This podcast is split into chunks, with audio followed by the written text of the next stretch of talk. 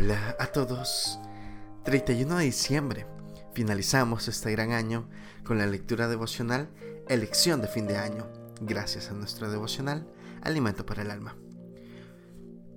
Lectura sugerida el día de hoy es Deuteronomio capítulo 30 del verso 15 hasta el 20. Nos dice su verso 19. Os he puesto delante de la vida y la muerte, la bendición y la maldición. Escoge pues la vida para que vivas tú y tu descendencia. Hay algo maravilloso que diferencia a los hombres de las demás criaturas. Fernando Sabater, en su Ética para Amador, habla de esta singularidad humana. A diferencia de otros seres, vivos o inanimados, los hombres podemos inventar y elegir en parte nuestra forma de vivir, nuestra vida.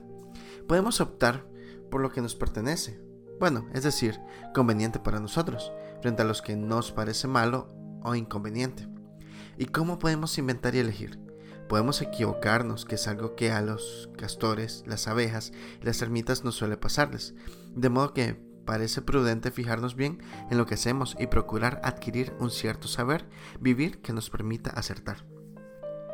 Tenemos capacidad para elegir, para decir sí o decir no, y estamos continuamente eligiendo. El problema es que de nuestras elecciones dependen los resultados que obtengamos en nuestra vida. Los antiguos sacerdotes israelitas en su bendición al pueblo decían, escojan la vida para que vivan. Parece redundante, pero refleja con precisión la naturaleza humana que muchas veces elige la muerte y sufre las consecuencias de su elección.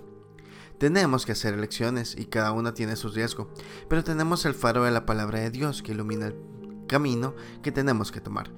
Caminemos este día guiados por la luz de la Biblia siendo sensibles a la voz del Espíritu Santo, para que las opciones que elijamos sean correctas y gocemos de la bendición de Dios. Devocional escrito por Salvador de Lutri, en Argentina. La Biblia es luz para el camino del nuevo año. Muchas gracias por escuchar.